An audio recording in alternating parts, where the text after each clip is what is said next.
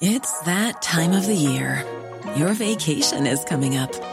You can already hear the beach waves, feel the warm breeze, relax, and think about work.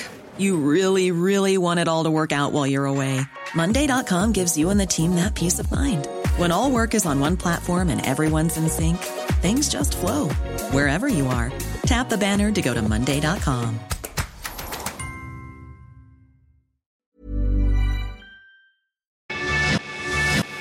Te lo cuento.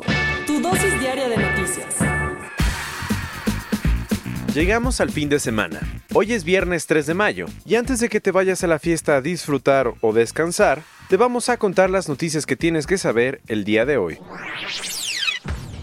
Empezamos con el caso Barr. El fiscal general de Estados Unidos está metido en un problemón por la investigación de la trama rusa. Te damos un poco de contexto. Acuérdate que el informe de Mueller, ese sobre la sonadísima trama rusa, concluyó que aunque Rusia sí intervino en las elecciones presidenciales de 2016, Donald Trump nunca estuvo involucrado, o sea, nunca trabajó con los rusos. Lo que sí es que el reporte dejó abierta la posibilidad de investigar al presidente por haber obstruido la justicia. ¿Y cómo lo hizo? Pues es probable que haya abusado de su poder para dificultar la investigación del fiscal especial Robert Mueller. Y entonces llegó William Barr. Una vez terminado el reporte, Barr, el fiscal general de Estados Unidos, recibió las conclusiones. Lo curioso fue que en vez de enviárselas en ese momento al Congreso, decidió entregárselas dos días después en un resumen en el que él mismo dijo que Trump no había obstruido la justicia. Esto provocó que varios políticos lo acusaran de mentirle al Congreso para mejorar la imagen de Trump y de minimizar la gravedad de lo encontrado en el reporte. Entonces, este miércoles, el fiscal se presentó ante el Comité de Justicia del Senado para explicar las cosas y para sorpresa de pocos, siguió defendiendo al presidente. Vaya, vaya. Y ahora, pues ayer el Partido Demócrata acusó a Barr de limpiar la imagen de Trump y de operar más como el abogado personal del presidente que como el de la nación. Además, Nancy Pelosi, la líder de la Cámara de Representantes, dijo que había cometido un delito al mentirle al Congreso. Uy, Tan grave está la situación que algunos demócratas ya pidieron la renuncia del fiscal general y él, que tenía planeado testificar otra vez este jueves, se echó para atrás. Y es una denuncia histórica. Ayer Vicente Fox, Felipe Calderón y Ulises Ruiz fueron denunciados ante la Corte Penal Internacional de La Haya por cometer crímenes en contra de la humanidad. Resulta que la defensora de derechos humanos del pueblo de Oaxaca denunció ante la Corte a ambos expresidentes y al exgobernador de Oaxaca por una serie de casos de desapariciones forzadas, tortura y ejecuciones extraoficiales. Para entender esta denuncia tenemos que regresarnos un poco en el tiempo. En 2006, la sección 22 de la Coordinadora Nacional de Trabajadores de la Educación, la CENTE, empezó a protestar para exigir la renuncia del entonces gobernador, Ulises Ruiz. A las protestas se sumaron otros sindicatos y grupos inconformes con su gobierno. Lo preocupante fue que en junio de ese año, el gobierno oaxaqueño, la Policía Federal Preventiva y el Ejército empezaron a reprimir fuertemente las movilizaciones. Muy grave. Como en su momento ninguna autoridad nacional investigó el caso, ayer Arturo Peinbert, el titular de la defensora, entregó la demanda a la CPI. Según lo que plantea, Fox y Calderón se hicieron de la vista gorda y no apoyaron al pueblo de Oaxaca durante esa represión carne de mentiritas? Beyond Meat, la compañía que produce alternativas vegetarianas a la carne de res, cerdo y ave, empezó a cotizar ayer en Wall Street. Así como lo escuchas, los alimentos vegetarianos llegaron al mercado para quedarse, o al menos la carne vegetal de Beyond Meat, la empresa estadounidense que fue fundada por Ethan Brown en 2009.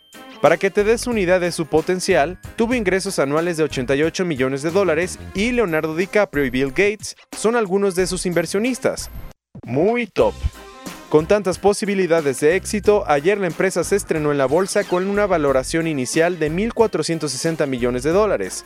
Le fue tan bien que superó los 65 dólares por acción y triplicó su valor. Nada más. La llegada de Beyond Meat a Wall Street demostró que la demanda de proteínas de origen vegetal está más fuerte que nunca. Cada día hay más consumidores que eligen alternativas a la carne, no solo por ser más sanas, sino porque ayudan a reducir el impacto en el medio ambiente. Acuérdate que la industria de la carne genera muchísimas emisiones de gases de efecto invernadero. Pasándonos a otros cuentos, para demostrar quién manda, ayer en Caracas, Nicolás Maduro encabezó una marcha junto a 4.500 miembros del ejército venezolano. Su objetivo, agradecerles a las Fuerzas Armadas por su lealtad y decirle a Venezuela que los militares no van a fallarle a la patria. Mientras tanto, el Tribunal Supremo de Justicia lanzó una orden de detención contra Leopoldo López, quien salió de su arresto domiciliario el martes y se está refugiando en la Embajada Española. Como respuesta a esta orden, el gobierno de España dijo que no tiene ninguna intención de entregar al líder opositor. Con el propósito de exigir respuestas claras sobre el asesinato del estudiante Aide Mendoza de este lunes hoy a las 10.30, los alumnos del CCH Oriente van a marchar hacia la rectoría del UNAM. Desde ayer los jóvenes organizaron una asamblea para exigirle a la universidad lo que se merecen, seguridad, justicia y mejores protocolos de reacción ante emergencias. A todo esto, la Procuraduría General de Justicia sigue investigando en el CCH Oriente la posible causa de la muerte de Aide. Instagram está haciendo un experimento interesante y esta semana alteró algunas cuentas de Canadá para que solo sus dueños puedan ver los likes. ¿Y eso? La plataforma está harta de que los me gusta se hayan convertido en una especie de concurso de popularidad y cree que si los oculta, la gente va a subir contenido auténtico y de forma más libre porque no le va a importar subir cosas con pocos likes. Aunque la herramienta apenas está en fase de prueba, es posible que en un futuro cercano esté disponible en otros países. Y cerrando las noticias del viernes y de la semana, te tenemos una noticia súper alentadora. El final del SIDA está mucho más cerca de lo que te imaginas. Resulta que un estudio de la Universidad de Londres descubrió que casi mil hombres que tomaron medicamentos antirretrovirales y que suprimieron por completo la infección del VIH, eliminaron la posibilidad de infectar a su pareja. Muy bien, buenísimo. Esto significa que si todas las personas con VIH recibieran el tratamiento, no habría más infecciones. Lo mejor es que estas medicinas se han vuelto mucho más efectivas, confiables, accesibles y fáciles de tomar. Esta fue tu dosis diaria de noticias con Te lo cuento. Yo soy Diego Estebanés, dale click y escúchanos la siguiente semana.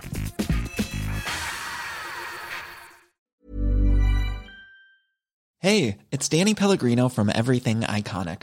Ready to upgrade your style game without blowing your budget? Check out Quince. They've got all the good stuff shirts and polos, activewear, and fine leather goods, all at 50 to 80% less than other high end brands. And the best part? They're all about safe, ethical, and responsible manufacturing. Get that luxury vibe without the luxury price tag. Hit up quince.com slash upgrade for free shipping and 365 day returns on your next order. That's quince.com slash upgrade.